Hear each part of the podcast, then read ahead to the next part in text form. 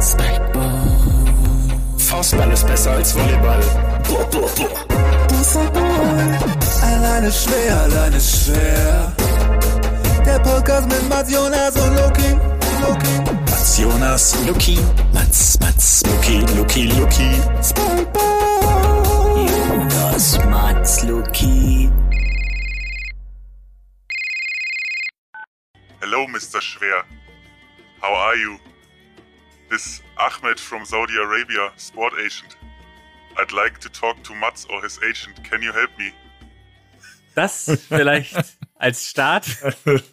Kleine Impression. Als oberste Nachricht in unserem Postfach.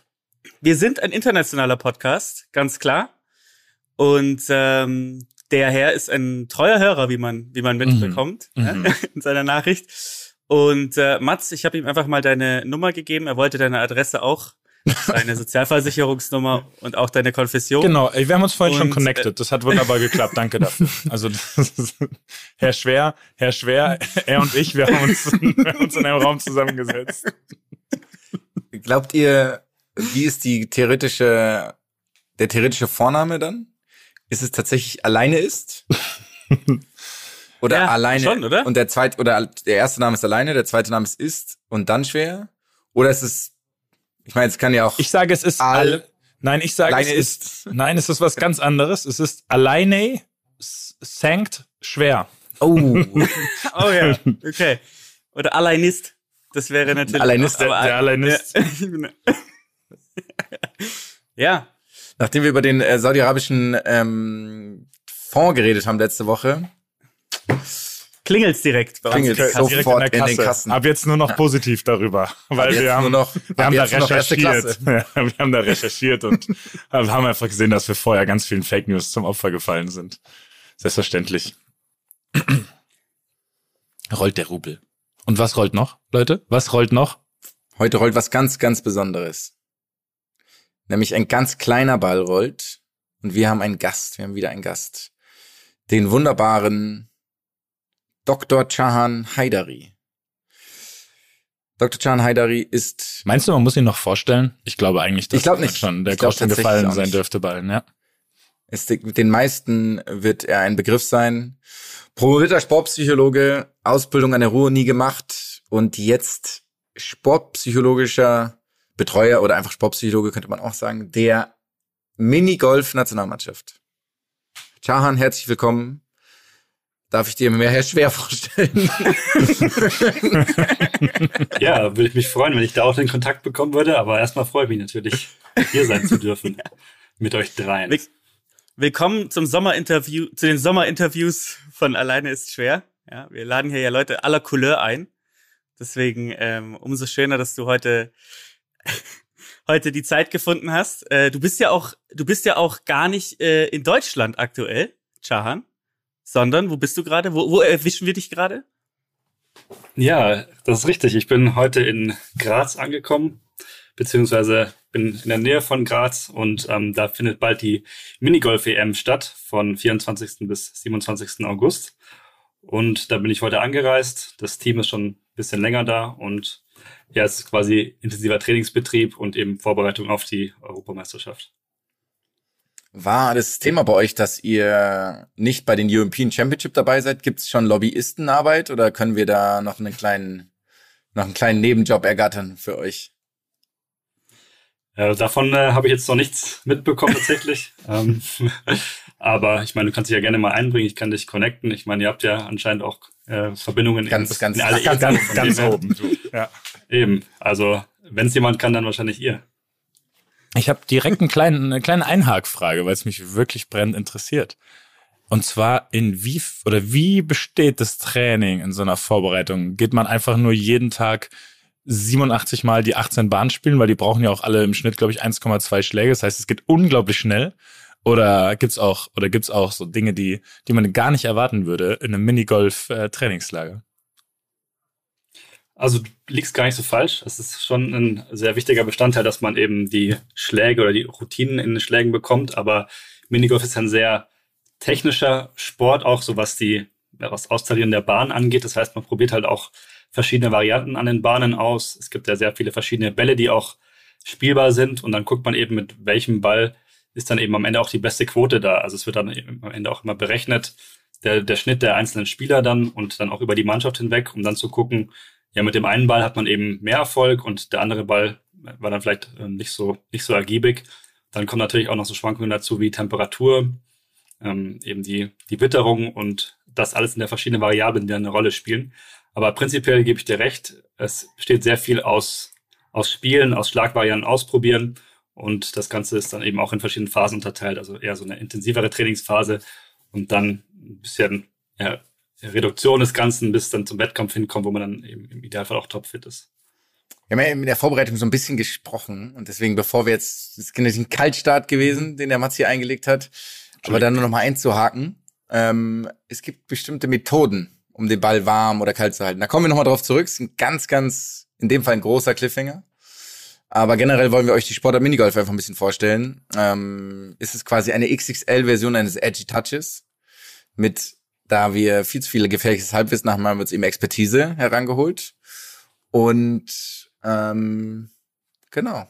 Vielleicht fangen wir mal Vielleicht. an mit unseren Erfahrungen vom mhm. Minigolf. Luki, ich glaube, wir haben da so ein, eine gewisse wir haben, gemeinsame. Ja, wir haben, also ich habe so eine posttraumatische posttraumatische Belastungsstörung auch noch ähm, vom letzten Mal, als wir gemeinsam Minigolf spielen waren. Denn es war äh, in Ludwigsburg, was an sich ja schon problematisch ist. Und ähm, wir haben uns gedacht, an einem etwas verregneten Tag, was können wir machen? Ja, äh, ein paar Freunde haben mich äh, besucht in Stuttgart, damals habe ich noch gewohnt. Und dann haben wir gesehen, damals ah, waren wir noch Freunde. damals waren wir noch Freunde. Ein paar von denen sind auf der Strecke auch verloren, verschütt gegangen, könnte man sagen. Und dann haben wir gesagt, komm, in Ludwigsburg gibt's eine sogenannte Nacht-Minigolfbahn. Und da dachten wir, ach, das klingt ja spaßig, äh, spaßig, spaßig auch. Ähm, und ähm, dann haben wir uns äh, ziemlich geirrt äh, in jeglicher Hinsicht, ähm, sind da hingefahren und haben dann wahrscheinlich die schlimmsten zwei Stunden unseres Lebens verbracht, könnte man sich könnte man meinen, oder? Was das heißt, dass wir ein gutes Leben hatten bislang, aber das ist trotzdem wirklich. Hat, also erzähl mal, was ist so? Sag mal so ein paar Schlagwörter, Jonas. Zu, also ich zu, zu dem Abend. Red, also die paar Schlagwörter sind wirklich, also es ein grausal, grausames Ereignis war das wirklich, es war ganz abscheulich, abscheuliche Szenen, die sich da abgespielt haben. Für mich, mir kam es tatsächlich so vor, als ich ein paar Jahre später dann Interstellar geschaut habe und auf diesem Planeten war, wo ähm, so viel Wasser gab, als man so Jahre gealtert ist. Mhm. So kam ich mir vor während des Minigolfspiels. es war eine so triste Situation, ein so trister Abend, den ich mit guten Freunden verbracht habe und er hat sich so schrecklich angefühlt. Ja. Also das ist ja. Ich meine und mich Minigolf war davor positiv konnotiert bei mir. Ich habe immer Spaß gehabt beim Minigolf. Ich meine mich auch zu erinnern, ganz, ganz, ganz kleiner Ein, Einhaker. Wart, waren wir, wart ihr kurz danach auch mal bei mir in Dortmund zu Besuch und ich hatte mal so ein Glow in the Dark Minigolf vorgeschlagen und ja. wurde, ja. ich wurde beleidigt. Also ich, ich konnte nicht glauben, wie negativ die Reaktionen auf meinen Vorschlag ausgefallen sind weil ich auch nicht diese Vorgeschichte kannte mit eurem Abend, den ihr hattet und ich dachte eigentlich, es wäre eine ganz coole Sache und war so richtig irritiert darüber, wie aggressiv mein Vorschlag abge abgewiegelt wurde. Ja. Da war ganz, ganz viel Darkness und ganz wenig Glow, auf jeden Fall. Also. Aber das vielleicht noch als, als Detail. Äh, es ist tatsächlich, äh, das Setup war ein Keller, ein alter Theaterkeller oder dieser Josef Fritzl Keller. Josef Fritzl. Äh, Fritzl Keller. Und dort äh, gab es 18 Loch, also klassische 18 Loch, wie man sich vorstellt beim Minigolf aber sie waren ähm, äh, mit äh, fluoreszierendem Material versehen, die Bahnen. Das heißt, man war da drin und war wie auf so einem, auf dem spießigsten LSD-Trip, den man sich vorstellen kann halt. ähm, und äh, ja, es war, und die Musik, die lief, kannst du dich noch an die Musik erinnern? Das war eine absolute, ich glaube, es war erst ein Nickelback-Album und dann war es das Album des Typen, der vorne die Schläger ausgibt, oder? Also das war ja, von seiner ja, Band. Ich bin mir ziemlich sicher. Ja, ja. es war schrecklich. Also wirklich, es war schlimm. Ja. Klar, hast du schon mal ähm, Glow in the Dark jetzt, jetzt meine Aufgabe quasi euch vom Gegen. Exakt. Ja. Nee, du musst, uns, du musst uns heilen. Wunderbar. Eigentlich eher. Ja. Katharsis ist jetzt. Okay, also kommt noch ein bisschen Therapie Was, aber die anderen müsst ihr wunderbar. Ihr, ihr zwei könnt ja auch nochmal eure ersten äh, Impressionen. Vielleicht Mats und Can, du sagst dann auch mal, wie du das so in Erinnerung hast und dann wie, wie sich deine, dein Bild natürlich jetzt total geändert hat, ja, wie du das professionalisiert hast, wie du wie du Commitment aufgebaut hast, einfach zu der Sportart, zu den Menschen, zur Community. Also ich, ich glaube, Sponsoren. ich glaube, dass ich seitdem ich das damals vorgeschlagen habe, auch keine Minigolfbahn mehr betreten habe, aus Angst eben davor angeschrien zu werden. Und echt, ich mag's aber eigentlich. Also ich, ich finde Minigolf spielen eigentlich, äh, eigentlich schön. Äh, irgendwie eine, es ist eine nette, wie soll man sagen, so wie wir spielen, ist es eine nette Sache, die man mal eben, mal eben einstreuen kann. Weiß ich nicht, eine halbe Stunde oder eine Stunde. Äh, was ich allerdings nicht mag, ist, dass es so viele so Billobahnen gibt, so die uneben sind, wo es einfach keinen Spaß macht, wo so eine Kugel immer reinrollt, auch wenn man, auch wenn man 18 Zentimeter neben das Loch schlägt und dann kommt aber irgendwie, nimmt sie nochmal Fahrt auf und rollt doch noch ins Loch. Ähm, das ist das, was mir nicht gefällt. Also eine gut erhaltene, eine gut, wie soll man sagen, eine, eine, eine stabile, ebene Bahn äh, würde mir Spaß machen. Da es aber, glaube ich, zu oft die anderen Sachen gibt, finde ich es auch tendenziell eben eher nicht so, nicht so einladend. Aber eigentlich mag ich's. Also ich sehe das wesentlich positiver als ihr und möchte, dass wir das auch irgendwann nochmal zusammen machen. Wir sprechen doch übrigens nur über Glow in the Dark Minigolf, ne? Ja. Jonas, oder? Achso, Ja, ja, ah, eure Abneigung gilt Mhm. nur dem Glow in the Dark Minigolf. Ja. Also Ja, ihr, ja. ja, Freiluft-Minigolf seid ihr weiterhin große Fans. Gut. Dann wiederum habe ich das falsch verstanden. Also erstmal meine Rückfrage ist ja auch, warum dann Glow in the Dark Minigolf überhaupt erstmal gewählt? Das war ja, was war eure Erwartung, was da auf euch zukommt? Reit doch nicht so auf uns Und- rum, das war ja nicht freiwillig. Es war halt nachts, oder? Oder war das tagsüber? Seid die ihr tagsüber in den Keller rein? dann Nee, nee, das war abends. Es hat geregnet. Bis alles. Und wir waren in der Nähe von Ludwigsburg. Und wenn, dann, dann sind die, sind die Optionen, glaube ich, relativ limitiert, muss man sagen. Also, äh, aber ich bin auch wirklich hingefahren mit der, äh, mit, mit so einem positiven Gefühl irgendwie, ne? Und dann Ich hatte richtig Lust. Ich Zack. mein persönliches, äh, äh, hier, ich, ähm, ne? Ja. Ich sag's mal nicht. Ja, aber also da kann ich jetzt eben nicht mitsprechen, das habe ich noch nicht ausprobiert, aber auch wie bei, bei Mats so ganz klassisch, das Minigolf irgendwie draußen, man spielt halt mal, weil es irgendwie so in der Nähe plötzlich auftaucht, so gefühlt. Also jetzt auch nicht so, ich sag mal, ganz bewusst äh, aufgesucht, sondern im Urlaub halt mal so eine Minigolfanlage gesehen, da mal ausprobiert. Und äh, ja, das Schöne finde ich so daran, dass man, dass irgendwie jeder was damit anfangen kann. Also selbst wenn man jetzt vielleicht nicht ähm, so mega viel Sportaffinität mitbringt, dann kann man beim Minigolf, glaube ich, so ganz gut ähm, mal einsteigen und, und quasi mitmachen. Aber das, das tatsächlich, das, was schade ist, ist eben, dass viele Bahnen, wie du schon sagst, Mats, ja auch nicht so intakt sind, wie sie jetzt hier bei der EM sind, dass, dass wirklich auch dieses, das Spielgefühl auch vermittelt bekommt. Plus man kriegt ja meistens irgendwie so einen äh, Metallschläger in die Hand, plus einen Ball und dann, dann spielt man mal so. Und da geht also der ganze Charme eigentlich verloren, den Minigolf so mitbringt, eben mit diesen vielen verschiedenen Bällen. Man kann eben sich auch daran ausprobieren, super kreativ werden in den Varianten. Und die Vereine, die es auch gut machen oder die auch versuchen, dann Leute da anzuziehen, geben einem auch ein paar mehr Bälle mit. Also dass man vielleicht zum Beispiel mal so einen Glasball mitbekommt, mal einen aus dem Hartgummi, ähm, mal vielleicht einen aufgerauten, die dann eben auch verschiedene Laufeigenschaften entsprechend mitbringen. Und man kriegt immer schon so Vorschläge, wo man vielleicht an die Bahn hinschlagen kann, dass das erfolgreicher wird. Und das ist ja schon mal ein ganz anderes ähm, Erlebnis dann, wenn man merkt, man kann irgendwie auch Einfluss drauf nehmen aufs Ergebnis und nicht, wie Mats gesagt hat, äh, man schlägt halt irgendwo hin und am Ende ist es halt eine Lotterie, ob er reingeht oder nicht. Und ähm, das macht schon viel aus und dadurch kann man, glaube ich, auch Leute dazu begeistern, auch dabei zu bleiben. Das heißt, es ist so ein bisschen äh, richtige Rekrutierungsmaßnahmen, die da stattfinden durch manche Vereine. Und äh, das ist vielleicht erstmal die Frage, weil du Vereine sagst. Das heißt, es ist tatsächlich organisiert in Vereinen Minigolf in Deutschland oder in, in Europa. Ich meine, du, wir reden ja über die Europameisterschaft. Wie ist da so deine, vielleicht kannst du uns da mal mitnehmen, wie so deine, deine Sicht ist auf den, auf die Verbände. Genau, also es ist ähm, schon sehr stark vereinsorientiert. Es gibt so ein paar ähm, Vereine, die eben ja so Powerhäuser sind, kann man sagen. Hardenberg kann man zum Beispiel nennen oder MGC Mainz. Vereine, die man vielleicht sonst nicht so häufig hört, aber die da ähm, zum Beispiel eine Rolle spielen. Und dann gibt's eben auch Bundesligen, also Bundesliga Nord und Süd, die da untereinander eben ähm, oder erstmal unter sich quasi die die führenden ausspielen und dann bei der deutschen Meisterschaft kommt das Ganze eben zusammen, weil es eben auch sehr, sehr weit auseinander liegen, teilweise die Vereine. Und eben auch nochmal eine Besonderheit beim Minigolf ist eben, man muss meistens schon ein bisschen früher anreisen, um eben sich mit den Bahnen vertraut zu machen, um eben zu gucken, wie, wie muss man eben spielen. Das heißt, ähm, meistens dann eben schon Freitag die Anreise und wenn man da dann quer durch, durch Deutschland fahren müsste, ähm, ist es ein bisschen schwierig. Deswegen wurde zumindest schon mal Nord und Süd dann unterteilt und ähm, die deutsche Meisterschaft ist dann eben kompakt ähm, meistens, glaube ich, an einem Wochenende wird die dann abgehalten.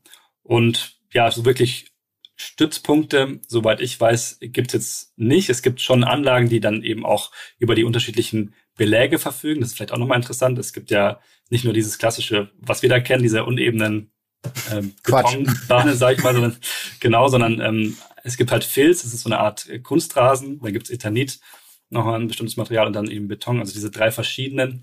Und ähm, gibt's Spezialisten? Eben, es gibt Spezialisten tatsächlich, so ein bisschen zumindest. Also in Schweden gibt's eben viel mehr Filzbahnen zum Beispiel und Schweden ist eben auch eine Minigolf-Nation, kann man so sagen. Ähm, und die sind da eben besser, weil es eben deutlich mehr von diesen Bahnen gibt. Und in Deutschland ist es ein bisschen, kommt es mehr, aber eben nur an bestimmten Orten an. Zum Beispiel meine Eikel ist ein, ein Stützpunkt und ähm, da finden dann eben auch entsprechend Wettbewerbe statt. Aber man muss schon sagen, es ist eher vereinsbasiert und jetzt nicht so, dass man irgendwie Internate hat, wo dann Minigolfer ausgebildet werden oder Minigolferinnen. Also wir, wir sprechen schon von einem, soll jetzt nicht despektierlich sein, aber einfach einem Amateursport, der quasi sich mehr oder weniger über Vereine selbst organisiert. Gibt's großartige, also ich meine, ich persönlich habe noch keine Live-Übertragung gesehen, aber gibt's Fernsehberichterstattung. Ich glaube, es wird die, die ähm, produzieren sozusagen selber, glaube ich, inzwischen Livestreams und sowas, hattest du, glaube ich, gemeint. Und ansonsten muss man sich das ja vorstellen, dass es einfach ein kompletter ich sage jetzt mal, Liebhabersport ist, oder? Ich meine, niemand macht es, um berühmt zu werden oder um Geld zu verdienen. Ähm, dementsprechend sind wahrscheinlich die größten Hindernisse oder Hürden. Habe ich genug Zeit dafür? Oder haben die, die, die Sportlerinnen genug Zeit? Haben sie genug? Ich meine, kapitalintensiv wird es nicht sein, nehme ich jetzt mal an. Aber ja. Mm, ja. also die Bälle sind, man hat ja, also man denkt, stellt sich ja so vor, jeder hat irgendwie, ähm, keine wie beim Tennis, so eine, so eine Balldose und dann fertig, sondern es sind ja eben sehr viele verschiedene Bälle, die ja eben zum Einsatz kommen. Theoretisch unendlich, kann man so sagen, weil auch immer wieder für die Europameister und für die ähm, Weltmeister oder Weltmeisterinnen dann eigene Bälle nochmal neu produziert werden, die dann wieder ein bisschen unterschiedlich sind. Aber ähm, ja, jeder, glaube ich, der dann auf diesem Niveau dann spielt, hat, glaube ich, fünf, um die 500 Bälle, vielleicht auch mehr, plus minus eben. Und dann reißt man eben mit dem ganzen äh, Balleimer ja auch an, ja, richtig. Und dann wird eben ausprobiert und das ist echt auch man sehr, kann sehr mit jedem Ball spielen, theoretisch mit jedem Minigolfball, ja, kann man spielen. Die unterscheiden sich auch nochmal genau in der, in der Größe und so weiter. Aber ja, da wird dann erstmal auch mal ausprobiert, was dann eben entsprechend so das Beste Muss, muss man sich für so einen kompletten Kurs auf einen Ball festlegen oder kann man pro Loch entscheiden, welchen Ball man nimmt? Man kann nicht während nee, des Lochs wechseln, das habe ich gelesen. Aber kannst du theoretisch Loch eins kannst du Ball annehmen und Loch zwei nimmst du ja, so ist es auch, genau. Also ah. du hast dann hier, also jetzt bei Besprechungen, wenn ich da dabei bin, am Anfang war ich natürlich komplett raus, weil dann die, die Bälle irgendwie abgekürzt wurden und dann wurde, wurde also Fachbegriffen so um sich geschmissen, so ungefähr. Aber ja, es wird dann ähm, ja theoretisch an jedem noch ein anderer Ball gespielt, genau, der dann hat, hat Jonas ja schon angedeutet, der wird dann entweder erhitzt oder vielleicht abgekühlt, je nachdem, wie, der, wie er dann eben auch Wie wird denn der erhitzt? In der Regel. Es gibt äh, Heizkoffer, oder? oder sie werden äh, körpernah in der Geschlechtsregion getragen, weil da entsprechend dann eben auch die, die größte Temperatur ist. Und äh, so kriegt man den Ball natürlich richtig schön heiß. Jetzt habe ich das erklärt, das, weil ich habe gesehen, dass so ein Typ hat sich den aus der Hose gezogen in der Socke drin. Also das ist dann, okay. So ist das, genau. Die Socke ist nochmal ein extra. Das sind nicht äh, die alten Schwimmbadtricks, sondern. Ja, wenn man es nicht weiß, es kann es natürlich auch äh, erstmal anders wirken, aber es gilt, gilt natürlich nur äh, dem Erwärmen des Balles, nichts anderem. Ja, hab, und äh, ähm, ja. ganz kurzes Ding, ähm, ganz kurze Frage. Ich finde es ganz lustig, die Härte der Bälle wird in einer ganz speziellen ähm, Skala gemessen, und zwar in Schore. Ähm, vielleicht kannst du damit darauf mal drauf eingehen, was genau das ist. Also, so wie ich es verstanden habe, es gibt tote Bälle, richtig? Das ist sozusagen, mhm. als würdest du einen Stein schlagen. Ähm, der wird, wird mit 100, also 100 ist ein toter Ball und 25 ist weich wie Gummi, oder? Und dazwischen hast du dann die Skala, wo du diese Bälle dann mitunter einordnest. Neben der, wie du ja gesagt hast, neben der Sprunghöhe, ähm, aber natürlich auch den Umfang und die Rolleigenschaften und die Oberfläche wahrscheinlich, oder? Das sind so die Parameter. Genau, also das, ähm, den Begriff oder wie du es jetzt gerade eingeteilt hast, habe ich tatsächlich selbst noch gar nicht äh, gehört, aber das mit den Totenbällen absolut richtig, genau. Also und es gibt eben auch eben um das Ganze zu testen und auch zu gucken, ist der Ball richtig präpariert oder was hat er überhaupt für Eigenschaften, gibt eben auch so äh, Jump Frames, also im Endeffekt wie so Kästen, ähm, die dann eben auch die Sprunghöhe messen. Also das heißt, da wird der, der Minigolfball immer aus der entsprechenden Höhe fallen gelassen. Wird meist, meist eben über den Schläger zum Beispiel dann gemessen, dass man einfach so daneben stellt und dann fallen lässt. Und ähm, dann guckt man eben, springt er so hoch, wie er eben im Training in der optimalen Präparation dann war, oder muss man da nochmal nachjustieren, muss man nochmal erhitzen oder ein bisschen runterkühlen. Und ähm, dann ist natürlich auch immer klar, dass man dann möglichst schnell auch den Ball als Spieler oder Spielerin schlagen muss, damit er dann eben auch die Ja, perfekten Eigenschaften Das wollte ich gerade fragen. Es klingt ja so, als würde es dann immer zu erheblichen Zeitüberschreitungen kommen, wenn dann irgendwie so ein Dude dann erstmal 15 Bälle fallen lässt und dann und dann irgendwann bei dem beim Keramikball sich denkt, der muss jetzt noch drei Minuten, muss der noch in die muss er noch in, in die Schießerunterhose, damit ich dann spielen kann. Das heißt, das, Oder in das, jede andere Marke. oder jeder, ich wusste jetzt, ja, natürlich. Ähm, ich wusste jetzt nicht, welche, Zum du, Beispiel, welche, du aktuell, welche du da aktuell präferierst, Jonas. Ähm, Keine. aber, aber du hast, also was ist, was für ein Zeitlimit hast du? Ganz schlimmer Zwinkerer übrigens, by the way. Ähm, ich kann dir auch da nicht die genaue Zeit sagen. Das ist auch, äh, wird nicht auf die Sekunde genau getaktet. Es gibt natürlich auch Schiedsrichter, die da ein bisschen drauf gucken. Aber eben, um genau das zu vermeiden, um, einen schnellen Ablauf zu haben und eben da keine Verwarnung zu bekommen, gibt es eben Betreuer. Also Trainer, Betreuer, die selber sehr viel Erfahrung haben, auch im Bereich äh, des Ballmaterials, die sich da sehr gut auskennen, die dann eben auch verschiedene Bahnen betreuen. Also sagen wir mal, wenn wir die 18 Bahnen auf, auf Filz, eben auf diesem Kunstrasen ähnlichen Belag, dann hat einer eben Bahn 1 bis 9 und der andere dann eben äh, 10 bis 18. Und da muss er eben immer gucken, wer steht wo, welchen, welcher Ball wird auf der Bahn gespielt und dann muss er den da eben schnell hinbringen, der schlägt dann und währenddessen versucht er schon den anderen Ball vorzupräparieren. Also es ist auch für die Betreuer ein sehr hoher Konzentrationsaufwand und ähm, ja, mit sehr viel ja eben auch Aufmerksamkeit verbunden und viel Stress eben auch an so einem Wettkampftag, das entsprechend ähm, so zu gewährleisten, dass dann eben jeder auch die optimalen Balleigenschaften eben hat, um dann zu spielen. Also es klingt aus so einer Amateurperspektive natürlich ein bisschen übertrieben, aber wenn man sich überlegt, es sind ja auch 18 Bahnen, die die spielen. Sag mal kurz, was ist so der Schnitt? Wie viele Schläge brauchen die Besten auf 18 Bahnen? Also es gibt äh, da auch wieder Unterschiede, weil die Filzbahnen sind ja ein bisschen länger und dementsprechend ähm, ist da der Schnitt ein bisschen höher. Aber äh, wenn man M18 ist ja so eine Idealvorstellung, wenn man so zwischen 22 bis 28 ist, kann man zufrieden sein. Dann ist es eine ganz gute Runde. Ja, so ab 30, ähm, was ich jetzt mitbekommen habe, ist dann schon, ja, kann man, ist gescheitert. Halt nicht, nicht ideal. Ähm, es gibt, kann ich gleich noch vielleicht kurz erzählen, verschiedene Formen des, des Spiels ja dann auch. Und dann gibt's ja eben hier noch diese, das ist eine besondere Variante so in der Halle quasi Minigolf, an so kurzen ähm, Eternitbahnen. Eben, die sind dann dementsprechend auch ja so bei Schnitten von 20 bis 24 ähm, für eine Runde. Also spielt man ja eben auch verschiedene Kombi, also Kombi-Runden dann eben über den Tag hinweg und dann wird das eben aufsummiert und deswegen kann man so eine 30er-Runde schon mal ausgleichen, aber klar ist jetzt auch, wenn man psychologisch äh, rangeht, wenn man dann mal eine 5 hat an der, an der Bahn, dann kann das einen schon begleiten, ne? weil es dann auf dem Niveau natürlich schon sehr viel ausmacht, wenn die anderen da vielleicht eine 2 oder sogar einen Ast daneben haben. Also es macht auf jeden Fall wahnsinnig viel Unterschied, dass man sich eben da so rein fuchst oder halt, dass man so detaillierter arbeitet. Also wie gesagt, das sind jetzt alle, alles keine, keine, ich sage jetzt mal, kleinen Spielchen, die man macht, sondern es ist einfach sehr, sehr relevant, um zu gewinnen, weil wenn der Ball zwei Zentimeter kürzer ähm, rollt, weil er eben zu kalt oder zu warm ist, dann schlägt man eben keinen oder hat einen Schlag mehr und der ist halt eben sehr, sehr relevant, weil es nur so wenig Schläge gibt. Also ich glaube, das ist man noch kurz Absolut, absolut. Genau, Und wie du oder wie ihr vorher schon gesagt habt, es gibt natürlich keinen Profi-Minigolfer, aber das, wie sie es machen, ist auf jeden Fall ähm, professionell und auf ähm, sehr, sehr hohem Niveau. Ähm, und das finde ich dann eben auch, ja, auch wieder sehr anerkennenswert, dass sie dann so viel Zeit auch investieren, eben zu einer EM, dann nehmen sich ja alle dann eben vorher frei, die sind zwei Wochen vorher da und bereiten sich dann darauf vor, haben eben diese Trainingstage, diese vielen Schläge, die, das Durchgehen der, der Ballvarianten, der Quoten, wo kann man eben noch vielleicht die Kleinigkeit äh, rausholen, dann eben auch eben die Bundesligaspieltage, wo man ja auch immer Zeit sich nehmen muss. Deswegen ist auch im Minigolf eine sehr eingeschworene Gemeinschaft, würde ich sagen, die dann eben auch sehr eng zusammensteht, weil da glaube ich dann auch erstmal wenige, wenn sie nicht unbedingt einen Einblick haben, dann auch die Leidenschaft nachvollziehen können oder das vielleicht auch sogar, sage ich mal, mitmachen, dass jemand dann eben auch länger unterwegs ist und seiner Leidenschaft dann so, so nachgeht. Ich meine, ich finde das, ähm, ich finde es so interessant, wenn du sagst, die haben 500 Bälle. Im, oder so ein Profi hat 500 Bälle mit dabei.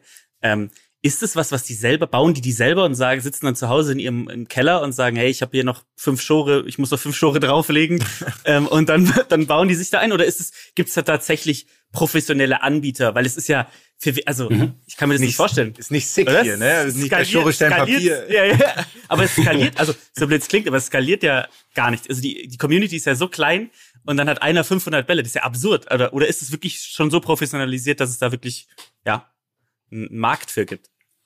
Genau, es gibt schon so einen, ich sag mal, einen kleinen Markt dann dafür, die dann eben verschiedene Bälle produzieren. Da werden dann eben entsprechend die Eigenschaften mit angegeben und dann probiert man eben so ein bisschen rum, wie man da eben noch aufgrund der Temperatur und so weiter dann vielleicht noch äh, dran ansetzen kann. Aber ja, es gibt halt, und das weiß ich jetzt gar nicht, ich könnte es mir vorstellen, dass man dann, wenn man eben Weltmeister wird und dann ein eigener Ball dann mit dem eigenen Namen auch rausgebracht wird, dass man da vielleicht auch schon so ein bisschen äh, Mitspracherecht hat, so, welche Farbe, vielleicht soll er oben rau sein, soll es Raulack sein oder eben eher glatter Lack. Ist das dann so ein Und, bisschen ähm, das, ja. so ein das Pendant zum Signature-Schuhen der NBA oder was? Das, das das, was dann jeder will? Ist das das große Ziel, dass quasi dann so dein selbstdesignter Ball rauskommt? Würde ich sagen, ja. Also das, glaube ich, äh, hat schon äh, so ein Gefühl von, von Stolz und äh, ja, Belohnung, wenn, wenn dann Leute mit deinem Ball spielen. Also das ähm, stelle ich mir sehr, sehr cool vor irgendwie. Und ja, Ja, ultra äh, gibt geil. natürlich nicht so viele äh, Signature-Schuhe wie in der NBA, aber ab und zu kommt da schon mal ein Ball des eigenen Namens dann raus, wenn man entsprechend erfolgreich war. Hast du, schon- hast du schon den neuen Marcel Volkmar gespielt? ist wirklich ganz hervorragend. Ja, geil, okay, okay. Ja, es ist ja, äh, okay, das ist schon mal, äh, auch, und die Bahnen, ja, also du hast jetzt verschiedene Beläge angesprochen. Bei den Mhm. Bahnen ist es ja auch so verschiedene Belege, aber sie sind ja trotzdem in gewisser Weise genormt, oder? Also die, die ähm, Themen wiederholen sich ja theoretisch, oder? Bei den internationalen Vulkan, Mühle. Ja, ja.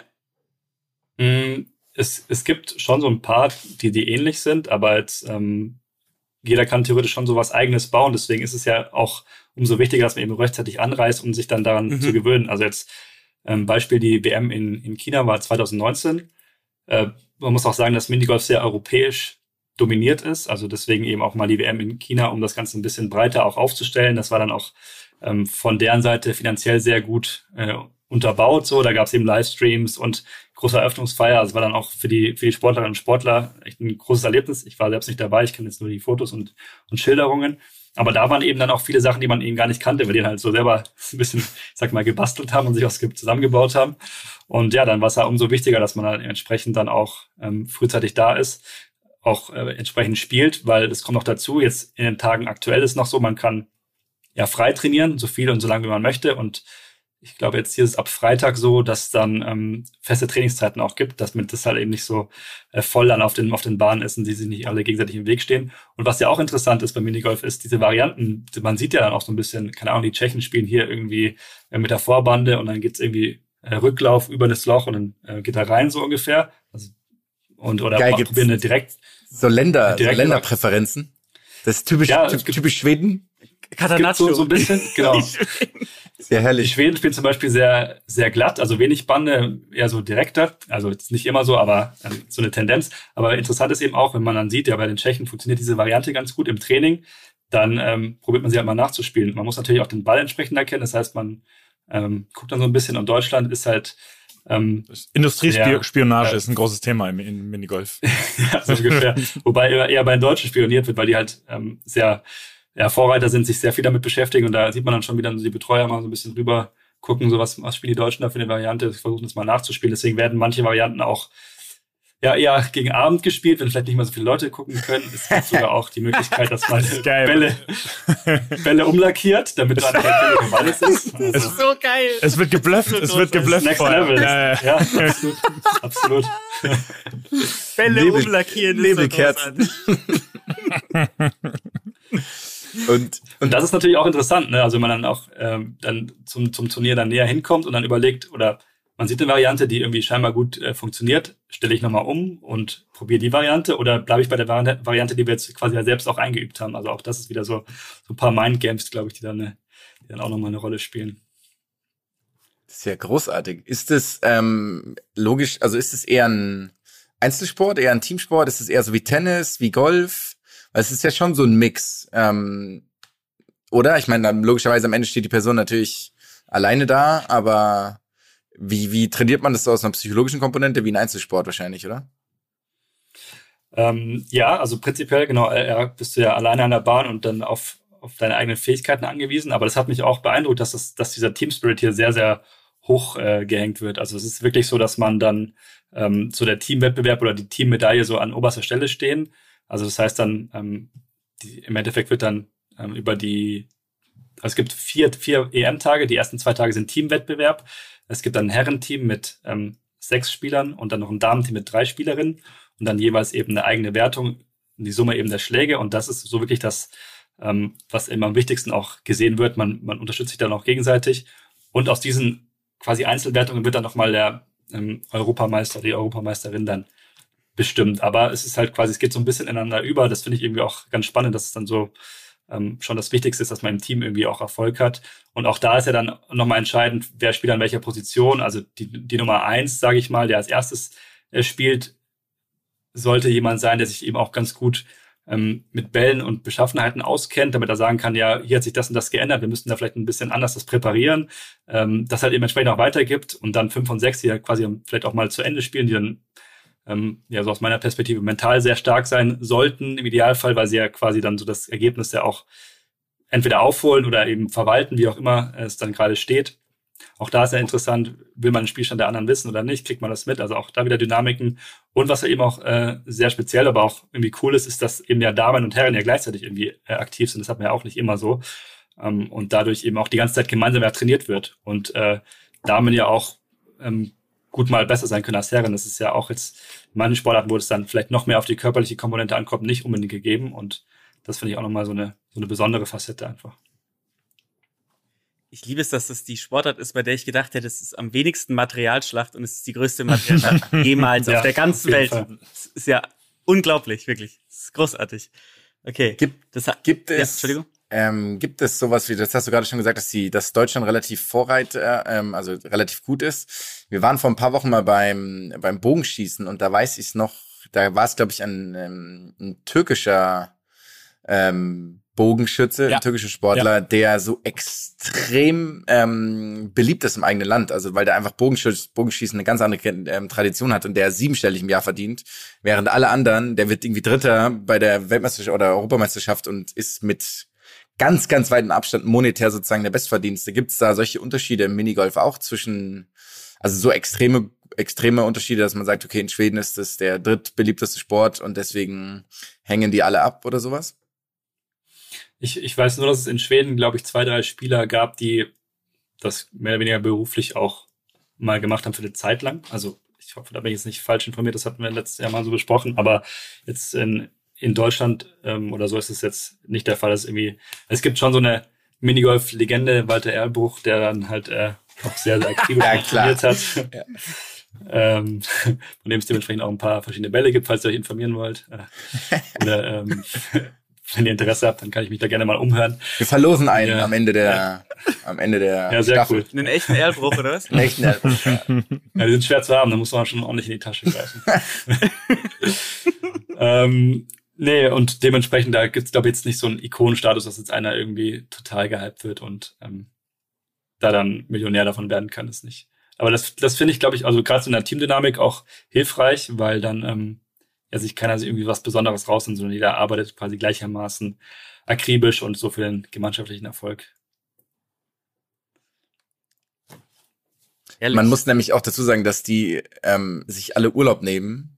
Also entweder sie haben noch Urlaub oder sie nehmen unbezahlten Urlaub, um eben bei so einer Europameisterschaft dabei zu sein. Also das finde ich schon, ähm, ist schon nochmal ein, ein Punkt einfach, oder? Ich meine, das, ich glaube, jetzt sind die meisten ein bisschen älter und haben auch Familie und sowas. Das ist jetzt nicht irgendwie so, eine kleine Freizeitbeschäftigung, sondern die meinen es schon ernst. Also äh, ist das, äh, also ich stelle mir das irgendwie schwer vor für die, für die, für die Athletinnen, irgendwie da eine richtige, ich sag jetzt mal, Balance zu finden. Weil es gibt ja theoretisch auch noch einen, einen anderen Urlaub, den man machen könnte. Ist das ein großes Thema bei euch?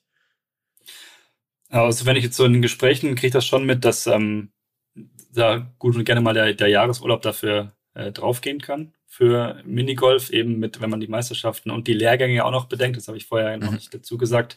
Es gibt ja auch mal so Vorbereitungslehrgänge, zum Beispiel jetzt auch hier in Volzberg ist eben der Ort, wo dann die EM auch stattfindet, ist bei Graz eben.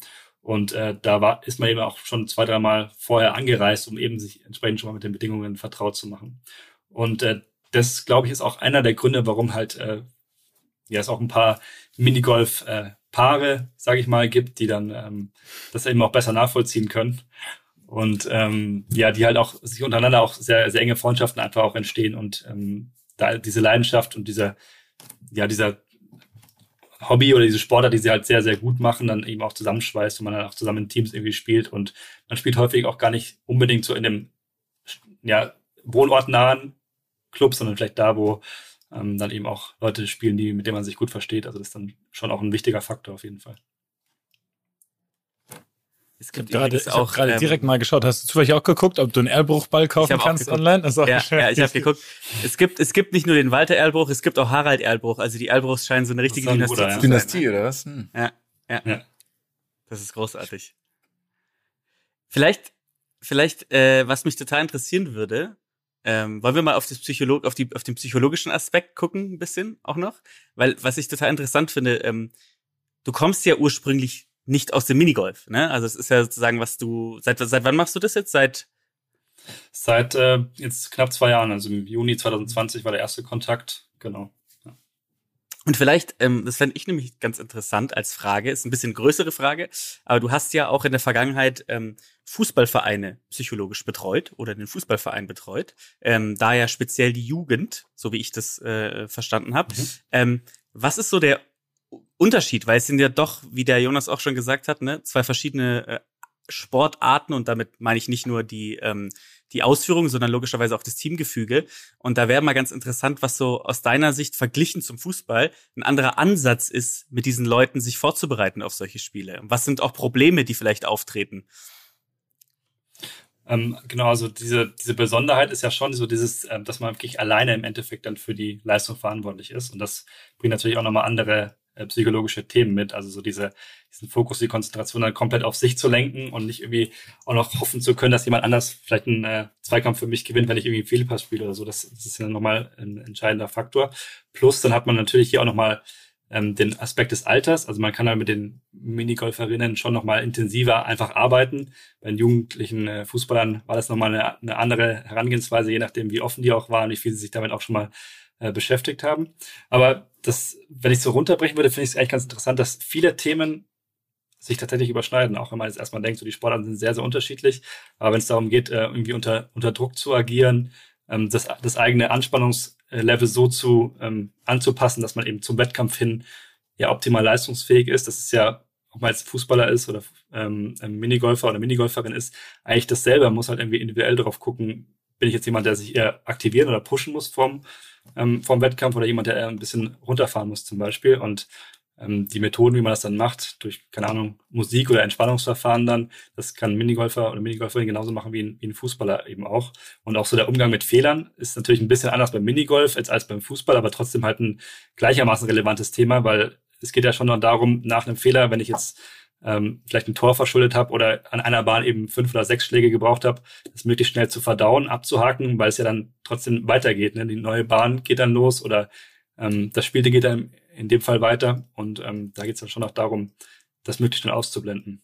Oder zumindest vielleicht erstmal später sich damit zu beschäftigen. Ja. Ist es ein Ding, dass die Spieler sich oft entscheiden müssen, ob sie den riskanten Weg gehen oder ob sie es sicher spielen? Ist das ein Thema oder ist es eigentlich so, dass es bei den meisten Bahnen nur einen Weg gibt? Oder gibt es oft so viele verschiedene Wege, dass quasi, dass es, dass sie dann entscheiden können, okay, ich spiele jetzt hier, weiß ich nicht, sicher auf die zwei oder auf die drei? Oder halt, äh, ich, ich versuch, versuch's fürs Ass. Klar, es ist ein bisschen Ergebnis situationsabhängig. Äh, aber logischerweise ist es überhaupt nicht was, was oft vorkommt. Das frage ich mich. Oder ob es eigentlich fast immer so ist, dass das klar ist, von, weiß ich nicht, 100 Spielern spielen normalerweise 100 den Schlag auf einer, auf einer Bahn. Oder gibt es da große Abweichungen?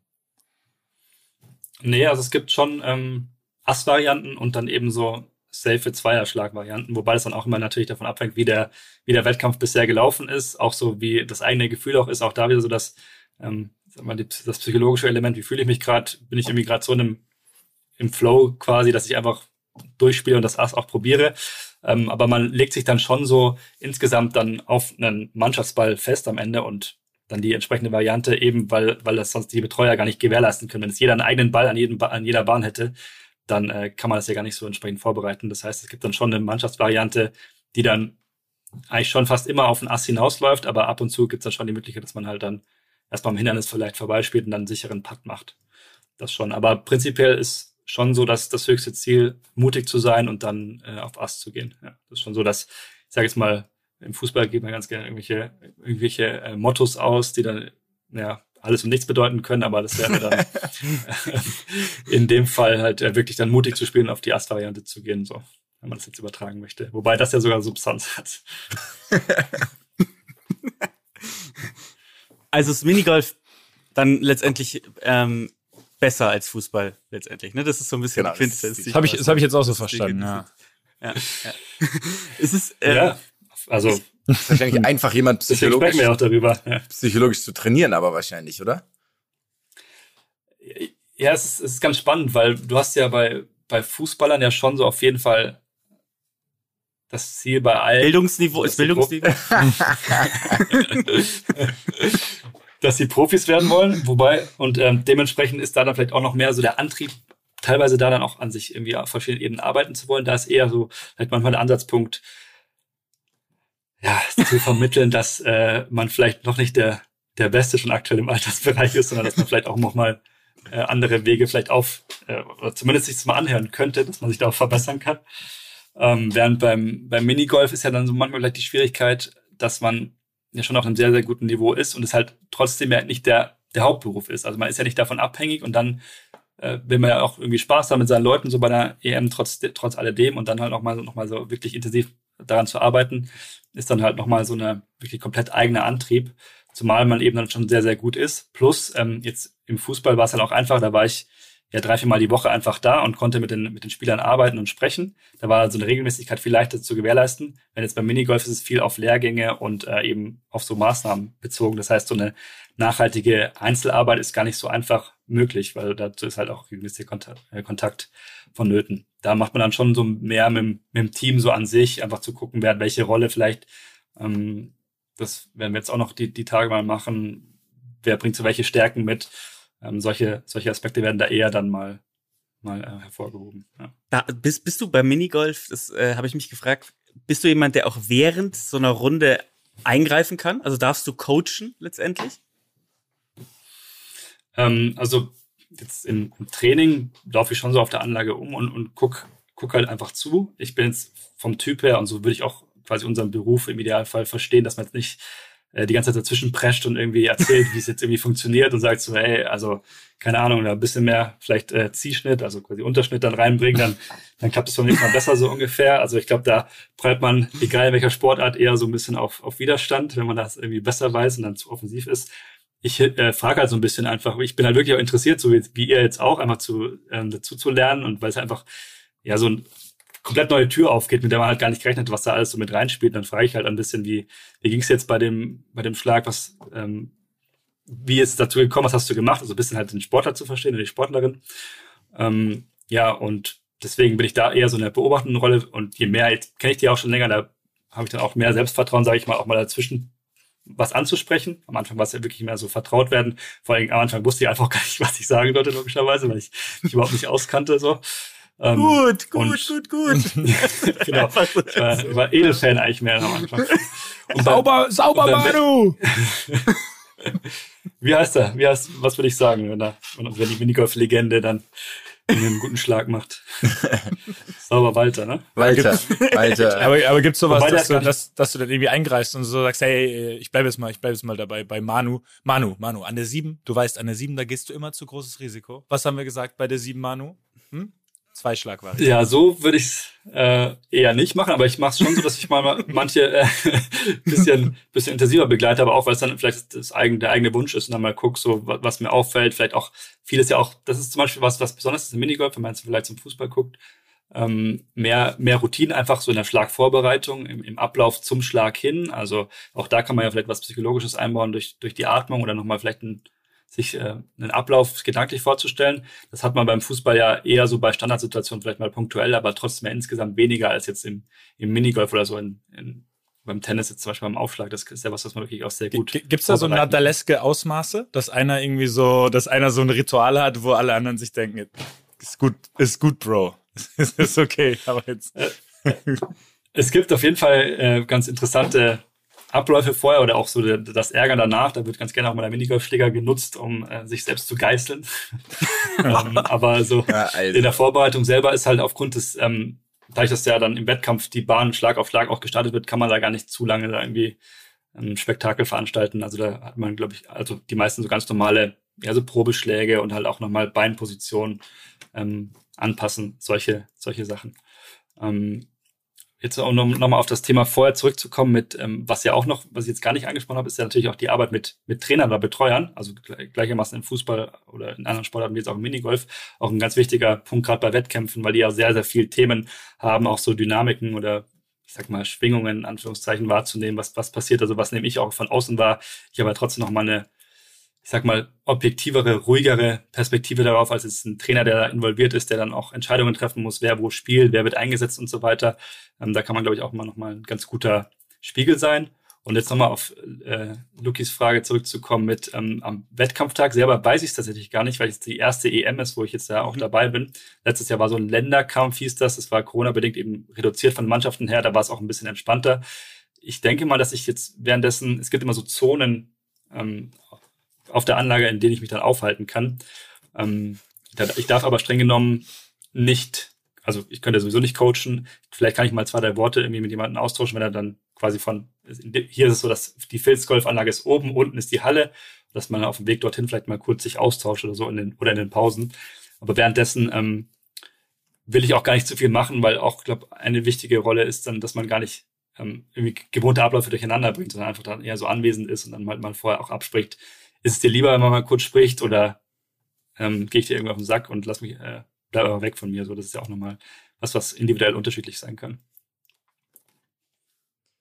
Gibt's so, ähm, gibt's so Eigenschaften, die man jetzt den besonders guten ähm, Spielerinnen zuteilen würde. Also es ist eine besondere, also sind sie extrem besonnen, können sie sich extrem gut konzentrieren, extrem gut fokussieren oder regulieren oder sowas. Also ich kann kurz überlegen, wie es beim Golf ist. Und beim Golf gibt es ja auch die verschiedenen Typen. Es gibt ja impulsive, es gibt ruhige, aber gibt es beim Minigolf theoretisch so eine, ja, irgendwelche Eigenschaften, die hervorstechen?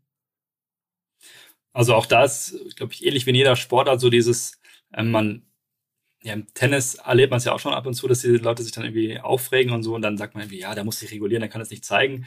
Ich glaube, das ist einfach auch so Typsache, man braucht schon ja so ein gewisses Ventil, wenn es mal nicht funktioniert. Wichtig ist eben, was ich ja vorher schon erwähnt hatte, sich danach irgendwie wieder runterzufahren und dann halt für die nächste Situation auch wieder da zu sein. Und das ist, glaube ich, so die, die Kernkompetenz, also diese Emotionsregulation jetzt in dem Fall, äh, würde ich schon als was ganz Wichtiges äh, ansehen.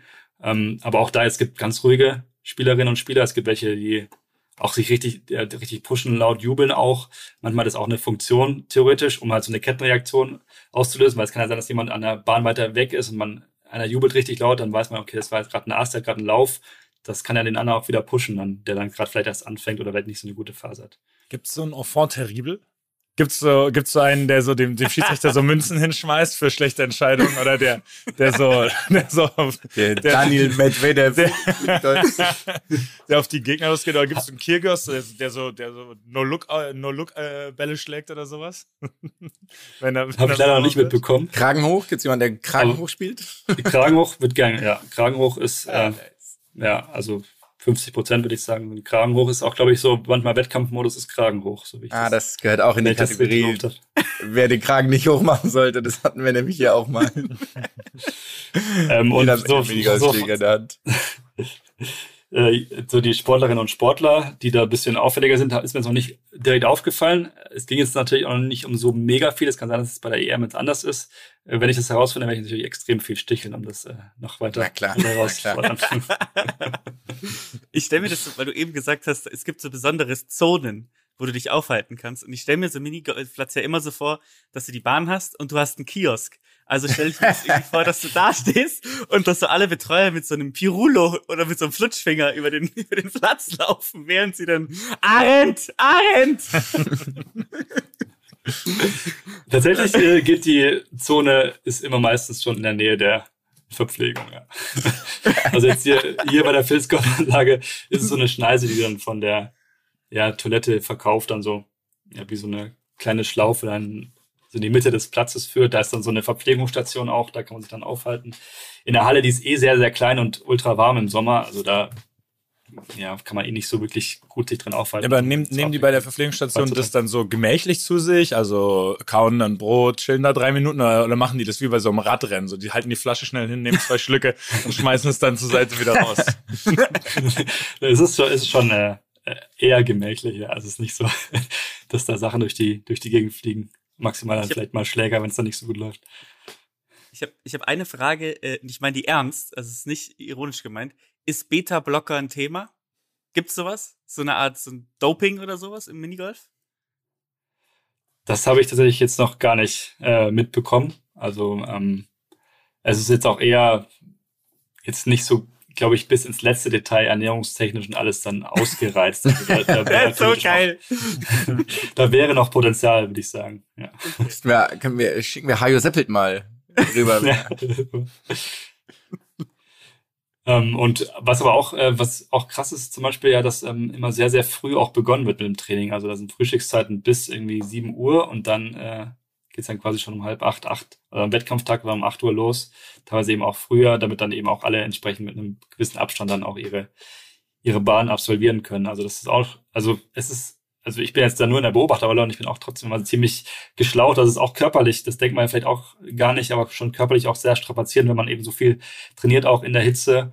Also schon auch ein Faktor gerade hinten raus dann. Ähm, deswegen ist auch Ernährung dazwischen schon auch wichtig und äh, da dann darauf zu achten, das auch dem Schirm zu haben. Also das ist auch nochmal so eine, so eine Funktion, jetzt nicht meine Kern, mein Kerngebiet, aber das ist ja auch so, ich sag mal, Abläufe so ein bisschen anzugucken und zu schauen, ähm, dass man da mit ähm, auch Einfluss drauf nimmt, ja.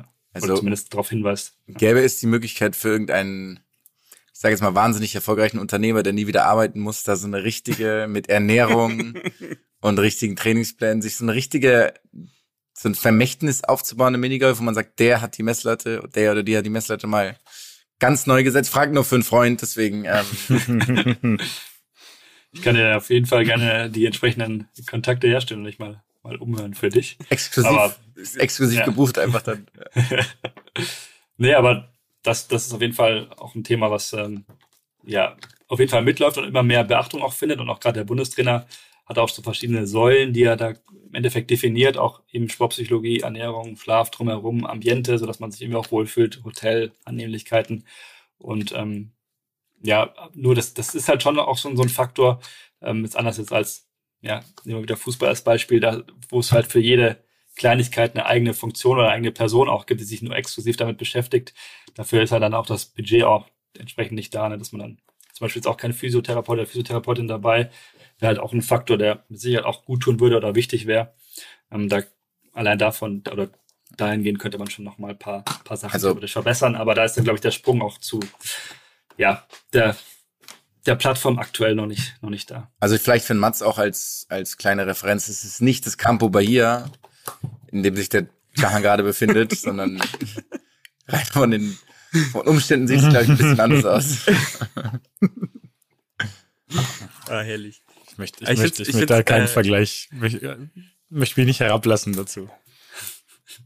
Aber ich finde es dann doch interessanterweise schwer, also für das Level, was es hat, Klar. ist es doch schon schwer professionalisiert, ne? Also, dass du dann so Klassiker die irgendwie äh, sch- schon das Thema Ernährung auf dem Schirm hast, dass du an der 15 nicht in Hungerast läufst oder so und hast dann irgendwie so, also finde ich schon, finde ich schon wirklich, ich meine alleine, dass es dich ja als Funktion gibt, dort bei so einem Turnier ist ja schon, sagt ja schon einiges aus, ne? Also ich glaube, das ähm, äh, finde ich, also ich finde es ich find's wirklich verblüffend und zum Thema Emotionen, Mats, du hast uns eben ja mal so ein paar Videos geschickt von der, ich weiß, es war 2014, die Jugend, äh, äh, was war das, die Ju Ju Jugenddeutsch, Äh, Europameisterschaft oder so? Europameisterschaft, ja, genau. Weil es waren ja genau Ja. die Deutschen, die übrigens gegen die Russen war es das. Ich habe mehrere Nationalitäten versucht zu erraten, was es waren und alle waren falsch. Es waren die Russen. Und es ging hochemotional her. Also es war wirklich begeisternd, oder? Ja, bitte, bitte erzähl mal so ein bisschen was von dem, äh, was, was man da sehen konnte. Äh, es wurde einfach, also es wurde wirklich extremst emotional laut gejubelt, wenn, wenn eben Ass geschlagen wurde. Eigentlich nur bei Assen Äh, und gefühlt haben sie sich auch gegenseitig, also ich habe euch dann nur den, ich habe euch dann nur den Deutschen immer wieder geschickt, weil ich es halt witzig fand, weil der damit angefangen hat. Aber der, äh, der Gegner war schon durchaus auch äh, ein kleiner Vulkan, wenn er, wenn er beim ersten versenkt hat. Und die haben sich auch so ein bisschen hochgeschaukelt, dieses Gefühl. Ich hatte zwischendurch auch manchmal das Gefühl, das könnte eskalieren. Es könnte so ein Conte-Tuchel-Vibe geben bei den beiden. Äh, vielleicht, aber danach, danach wurde sich dann doch gut, äh, gut und fair abgeklatscht. Aber ich hätte es nie so erwartet. Ich dachte, das wäre in Anführungsstrichen dann so ein so ein Gentleman's-Ding. Weißt du, es ist so einfach wie beim, wie beim Golf oder ja doch die meisten Erfolge erstmal besonders zur Kenntnis genommen werden, aber die haben sich da gegenseitig angebrüllt, haben Jubeltänze aufgeführt, einer hat den anderen, hat den anderen dann, äh, was hochgehoben, also äh, teamintern nach, nach dem Ass. Also es waren wirklich, es waren herrliche Bilder. Hat mich schon angefixt, muss ja? ich sagen. Ja. Ja. Das fand ich Echt? auch geil. Und ich fand's lustig, weil du eben gesagt hast, beim Golf, keine Ahnung, da ist irgendwie, weiß ich nicht, Rory McIlroy versenkt irgendwie einen Eagle auf dem 18., äh, gewinnt äh, Preisgeld im Äquivalent von drei, äh, drei Häusern und freut sich irgendwie, die Kappe und abnimmt und die tippt sich, ja tippt komplett sich so an die Kappe, tippt sich an die äh, Kappe. Genau. Einmal in Richtung. Ja. ja. Also, äh, und man muss auch sagen, das ja. Video, was du, was du geteilt hast, vielleicht ähm, äh, ich glaube, das hat ja auch unglaublich viele Kommentare und so, ne? Also es hat ja fast 300 Kommentare drunter. Und die Leute sind natürlich so ein bisschen klar, es gibt viele, die sich so ein bisschen drüber lustig machen, aber es gibt auch viele, die es total geil finden. Und ich muss sagen, es hat mich auch richtig gecatcht. Ja, ja es, äh, die Videos, die hatten auch durchaus Aufrufe bei YouTube. Also muss ich zugeben, hätte ich alles ein bisschen kleiner erwartet, mit, mit mehreren hunderttausend Views, die, die Videos. Also die Community ist da. Die Community ist da. Das ist ja das Spannende auch an Minigolf, weil das halt wirklich gefühlt ja jeder schon mal gemacht hat. Das ist jetzt so, dahin geht ja eigentlich gar keine Nische, sondern sehr präsent. Und deswegen, glaube ich, kann halt jeder auch was damit anfangen. Jeder hat es ja schon mal so gefühlt, auch wenn es nichts mit dem zu tun hat, was hier sich abspielt. Und ähm, ich muss auch sagen, es ist halt einfach auch richtig geil, wenn man halt auch ja so einen guten Schläger in die Hand bekommt. Es können auch so Golf-Putter-Verschnitte meistens so in die Richtung. Ähm, und dann äh, kriegt man eben einen gut präparierten Ball hingelegt, sage ich mal, und dann auch angezeigt, wo man eben anspielen soll. Und man merkt halt einfach, wie man quasi Einfluss drauf nehmen kann, natürlich auch noch äh, irgendwie Schnitt reinbringen und äh, Schlaggeschwindigkeit habe ich noch gar nicht erwähnt, ist auch noch mal ein wichtiger Faktor. Aber da merkt man einfach, wie, wie komplex das Ganze auch ist. Und wenn man dann halt auch wirklich auf guten Bahnen spielt, man verzweifelt halt komplett. Man kommt da nicht annähernd irgendwie an irgendeinem Hindernis vorbei, was einfach wirklich sehr, sehr schwierig ist, weil die super eng auch zusammengebaut sind. Und da, ja, das, das ähm, bringt einem einfach nochmal ein bisschen näher. Und das ist ja in vielen Sportarten so, die vielleicht nicht so die Präsenz haben, wenn man dann mal tiefer einsteigt. Und das finde ich auch so eines der spannenden Themen, so wenn man in der Sportpsychologie mit verschiedenen Sportarten zu, zu tun hat, wie viel Detail da auch drin steckt, wie viel Arbeit und eben auch diese Leidenschaft, dass sie so viel investieren und dann auch wirklich so gut sind und so professionell sie trotzdem dann entsprechend auch aufstellen. Und ähm, ja, was ja auch noch gibt, genau das habe ich noch gar nicht erzählt, man kann natürlich auch nochmal den Ball an verschiedenen Orten äh, ablegen, quasi beim Start. Also auch das ist nochmal ein Faktor. Ähm, da spricht man dann quasi von 0 ist quasi noch in der Mitte und dann halt minus 0,5, minus 1 und dann eben nach oben wäre dann Plus. Und auch da theoretisch wieder unendlich viele Variablen, was dann entsprechend passiert. Da ändert sich ja komplett der Winkel und ja. Genau, richtig. Und ähm, wieder an die Bande kommt und ja, also viele, viele Faktoren, die es einfach sehr, sehr spannend machen und auch so mein, mein Einblick, den ich halt da gewonnen habe, das war natürlich jetzt auch sehr vorteilhaft. Alles, was ich jetzt erzähle, ist ähm, äh, aus, aus erster Hand eben von den Experten, Expertinnen. Ich hoffe auch, ich habe eben alles möglichst richtig wiedergegeben, aber das ist eben auch so das Spannende, weil dann ist man in diesen Sitzungen dabei und lernt halt selber immer mehr dazu, ist dann auf den, beim Training dabei und merkt halt einfach, was da, ja, was da alles dahinter steckt. Das ist schon echt sehr, sehr umfangreich. Ich finde es übrigens lustig, eine Sache vielleicht für die Zuschauer. Es, es lohnt sich wirklich mal ein Video anzugucken, oder für die Zuhörer, denn äh, alleine wenn wir jetzt mal das klassische erste Loch nehmen bei so einer Minigolfanlage, das ist ja gerade, ne? Das ist ja einfach nur dieses gerade ohne Hindernis normalerweise. Ähm, und das Interessante ist, dass die, dass die Profis ja nicht den geraden Stroke nehmen, ne? Also die spielen ja an die Bande und dann geht der Ball, Ball drei, viermal an die Bande und dann geht er rein. Also es ist ja hochmathematisch. Das ist ja wirklich unglaublich. Das ist äh, absurd. Das heißt, also ja, also wirklich, guckt euch mal an. Großartig. Einfach herrlich.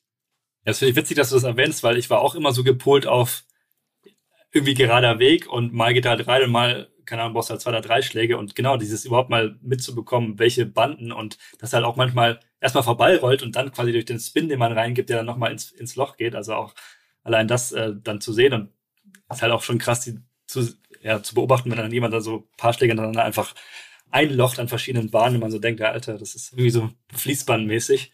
Das ist schon schon richtig äh, spannend auch zu sehen und wenn man es dann selber auch mal ausprobieren kann, umso wichtiger. Auch da nochmal eine ganz witzige Story dazu. Ich hatte es dann ausprobiert und ähm, dann irgendwie den, den Minigolfschläger so gehalten und dann wurde ich von allen äh, komplett niedergemacht, weil Echt? äh, natürlich anders tragen. Ich hatte ihn so gerade nach oben zeigend und das war anscheinend äh, von der Etikette ein absolutes No-Go. Da, äh, Peinlich. erstmal- ja, peinlich für die ersten, erste Zeit erstmal unten durch und dann äh, seitdem hat sich das eingebrannt, dass ich dann entsprechend den Minigolfschläger auch ja, so Wie heißen- wie heißen die Griffe? Halte. Die Griffe haben doch bestimmt, da gibt's der, der eine spielt einen Zwölfer, einen Zwölfer Griff, Western. der andere Western. Ähm, Der Kol- der Kolbenschwinger. gibt- Also Snake, Aber- Snake Choke.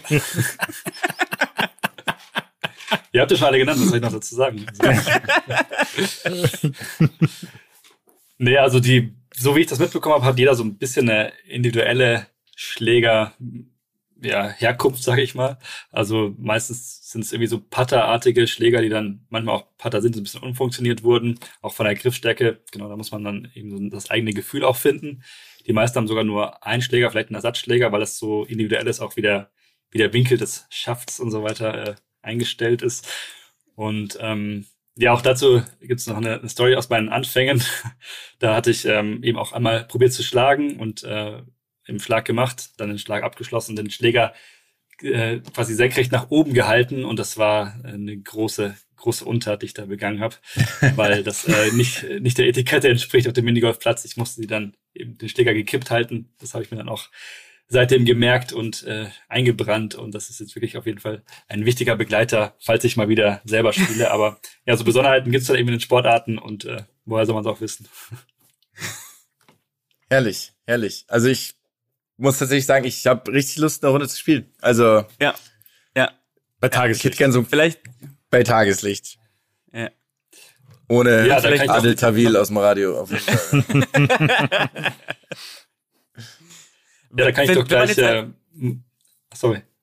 Nee, ich wollte tatsächlich wahrscheinlich willst du genau das aufgreifen. Ja. Wenn man jetzt Bock hat zu spielen, was würdest du sagen? Wo geht man jetzt am besten hin, wenn Leute richtig angefixt sind und Leute sagen so, wow, leck, leck mich doch jetzt aber mal richtig abholzen, dann wen, was würdest du den Leuten empfehlen?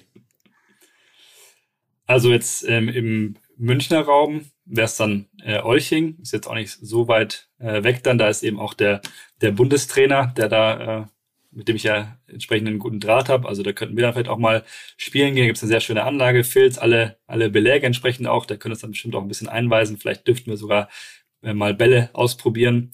Und sonst ja, Wanne Eickel hatte ich schon äh, erwähnt. Das wäre dann eher im, im Ruhrgebiet. Ähm, auch eine sehr schöne Anlage, wo man dann, glaube ich, auch mal so das, das echte ähm, Erlebnis, sage ich mal, haben kann. Ich weiß jetzt nicht genau, wie es da ist mit dem Verleih von, von Bällen, aber zumindest mal so die Original-Wettkampfbahnen dürfte man da auch mal spielen. Das wären so zwei Empfehlungen, die ich hätte.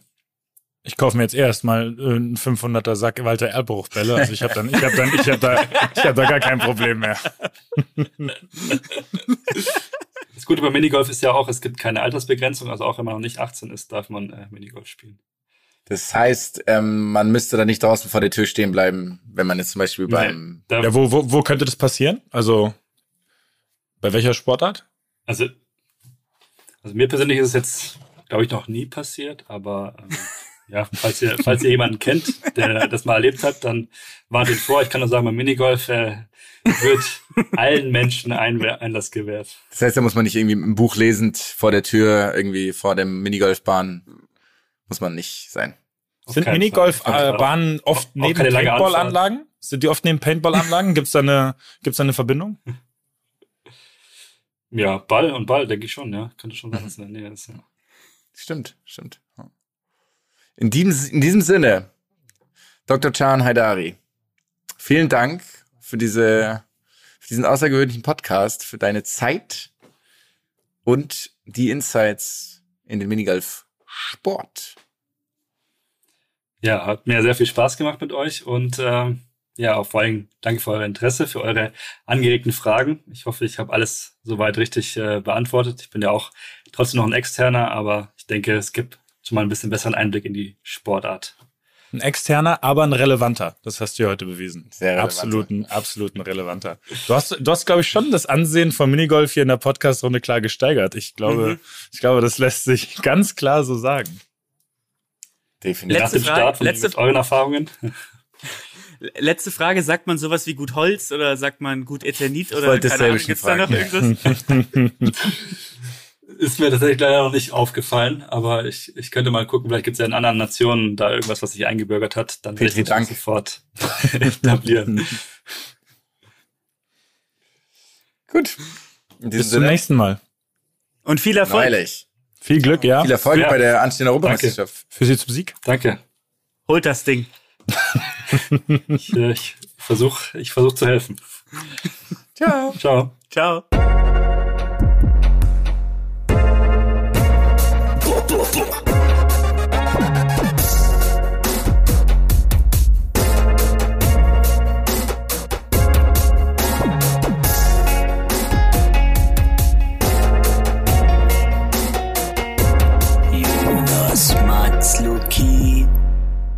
Dieser Podcast wird produziert von Podstars bei OMR.